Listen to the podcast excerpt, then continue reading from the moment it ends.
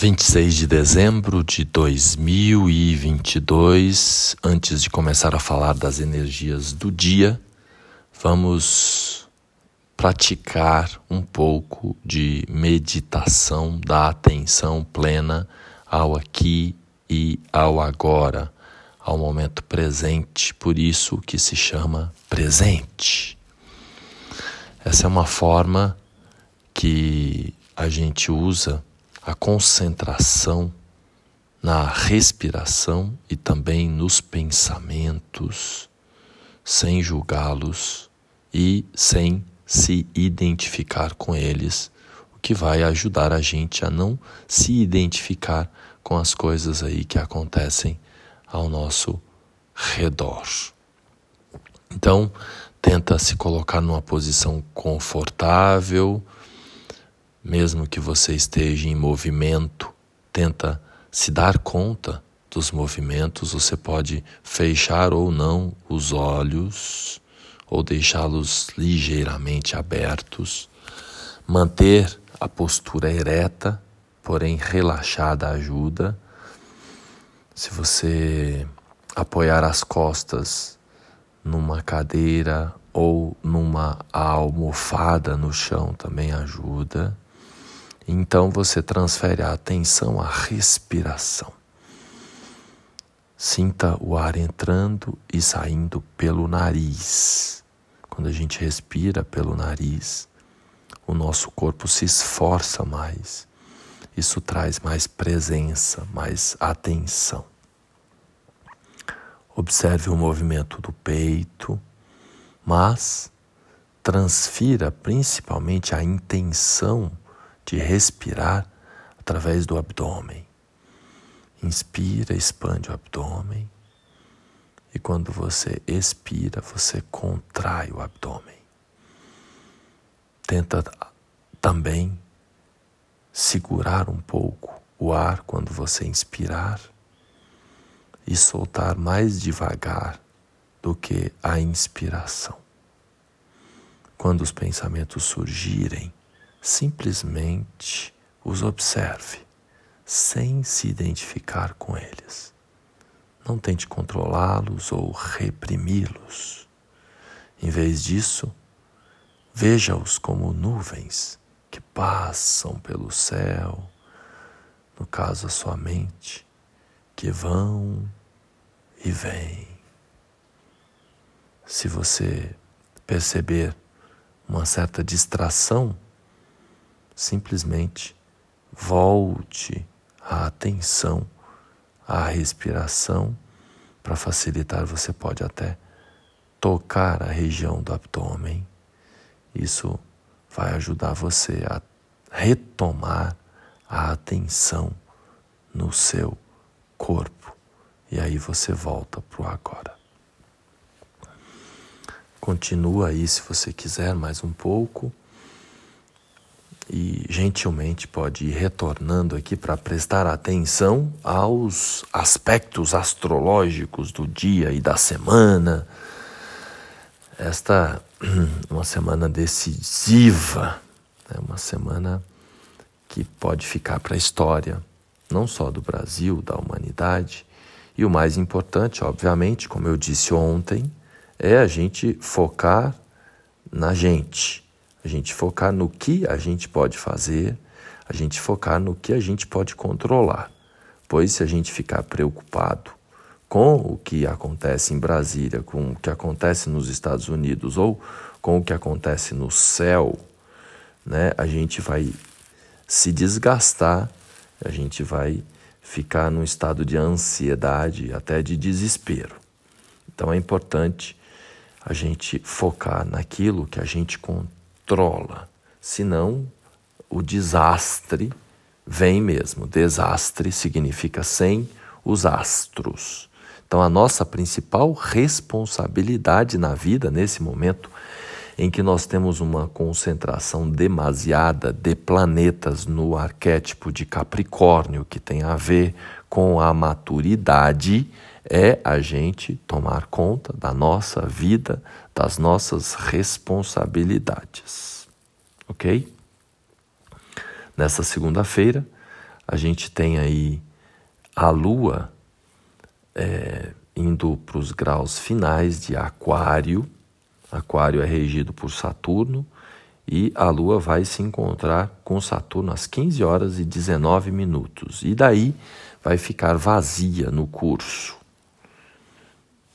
E ingressa em Peixes na madrugada do dia 27 às 4h34. Então significa que nós temos uma tarde inteira mais desconectada da realidade, o que também é favorável para se concentrar aí no planejamento para 2023. Então, atividades mais lúdicas, terapêuticas, de planejamento são recomendadas para a parte da tarde.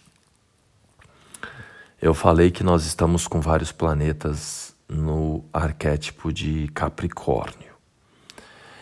E Mercúrio, que também está em Capricórnio, já está ali no na eminência né, de ficar retrógrado. Então, Mercúrio estará retrógrado a partir do dia 29, oficialmente é dia 29, quinta-feira. Mas Mercúrio, nesse momento, a gente já sente o que podemos chamar tecnicamente em astrologia de Mercúrio estacionário. Mercúrio, dois, três dias antes, até um pouco mais, a gente já começa a ficar com a cabeça mais confusa, mais difusa. Falando um pouquinho de Mercúrio retrógrado, é quando ele aparenta se mover eh, para trás no céu. Na verdade, é quando ele está circulando entre a Terra e o Sol. Isso significa aqui para nós uma interferência e que pode ser interpretado como um período de maior reflexão, de revisões, de reavaliações. Mercúrio é o planeta que rege a comunicação, o pensamento lógico e a capacidade de se adaptar às mudanças, pois Mercúrio é aquele planeta que está circulando entre a Terra, o Sol e a Lua. Ele rege o signo de Gêmeos, então ele tem a ver com a adaptabilidade. Quando está retrógrado, essas áreas né, a comunicação, o pensamento, a adaptabilidade ficam mais desafiadas. E, inclusive, a gente tem aí né, ruído na comunicação, dissonância cognitiva, ou seja, falha no, no tráfego é, de dados. Né? Capricórnio é o signo que tem correlação com o status, com a estabilidade, com o sucesso, com a carreira, com a meta. E aí vem Vênus e Plutão participando desta retrogradação de Mercúrio. Então, o que a gente estabelece como meta como objetivos aqueles que têm, né? E que ou que nesse momento e ou que nesse momento essa questão da meta, do objetivo, do que fazer da vida fica em evidência. Então, quando está todo mundo junto por ali, pode haver uma busca, né? Uma inquietude no que se refere ao poder e ao prestígio, uma preocupação com, com a nossa imagem pública, com a nossa aparência para o público. Aquela velha pergunta: quem sou eu? Quando alguém pergunta o que você faz da vida, não é? Então isso, isso pode ficar aí é, muito em evidência, mas não é de um modo equilibrado. Né? Então pode haver também mudança radical né, aí nas relações e nas estruturas da vida, pois o, o arquétipo de Capricórnio tem a ver também com a estrutura. Né? Então, principalmente para aquelas pessoas que têm esses planetas ou o arquétipo de Capricórnio ali em áreas estruturais da vida. Então, vou dar um exemplo. Alguém que tem é, Capricórnio na casa 4, né, pode ter estabelecido lá uma meta de montar uma empresa, de ou de crescer na vida profissionalmente como executivo. E aí, de repente, mamãe ou papai tem lá um negócio e mamãe e papai passam por um desafio de saúde e não pode mais tocar o negócio. Então você está lá com a sua carreira né, numa grande empresa, numa multinacional, bem estabelecido, com objetivos, com metas claros, e, e de repente vem essa notícia né, de que tem ali um desafio com o papai e com a mamãe que tem um negócio. Né, você não se afiniza tanto com aquele negócio, mas isso acontece agora, nesse final de ano, começo do ano, muitas mudanças econômicas acontecendo. Né? E de repente a empresa que estava tudo certo, você lá numa posição bacana, a empresa te manda embora por conta das mudanças sociopolítico-econômicas que estão acontecendo agora. E aí, o que, que você, o que, que sobra para você?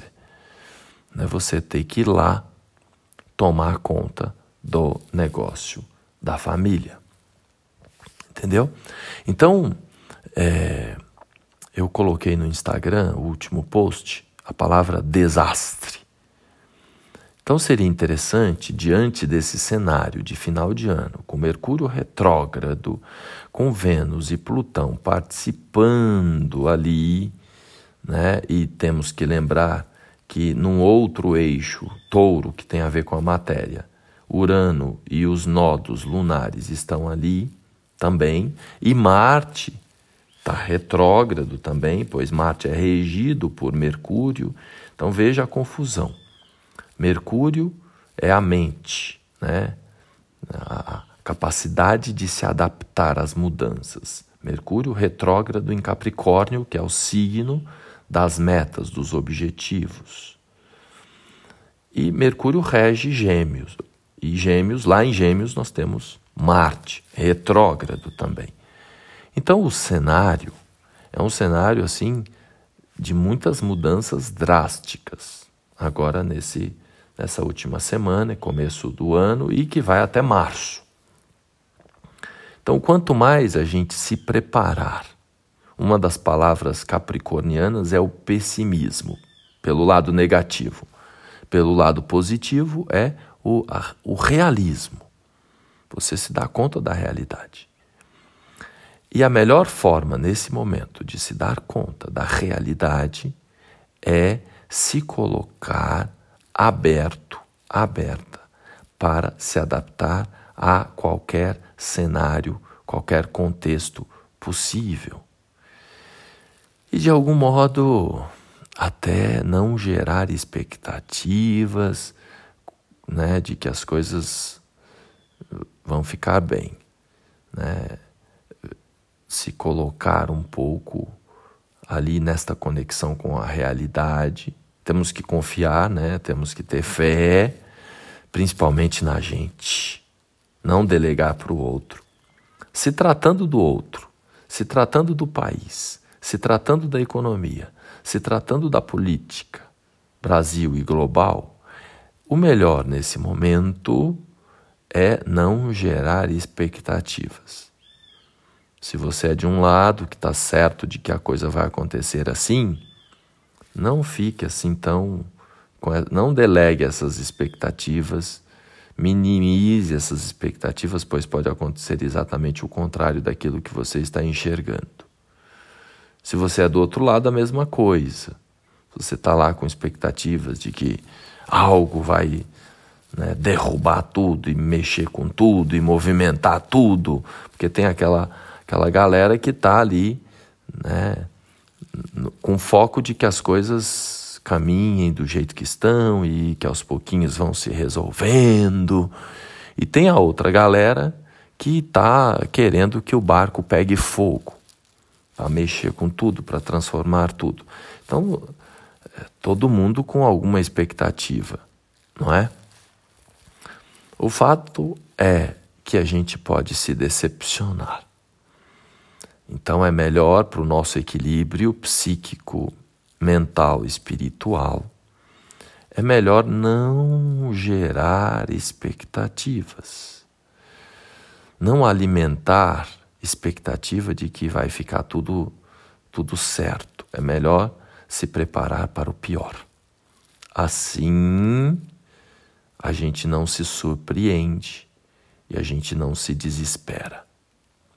Agora, o mais importante, repito, é o foco naquilo que você controla. Por exemplo, nós fizemos aí o exercício da meditação.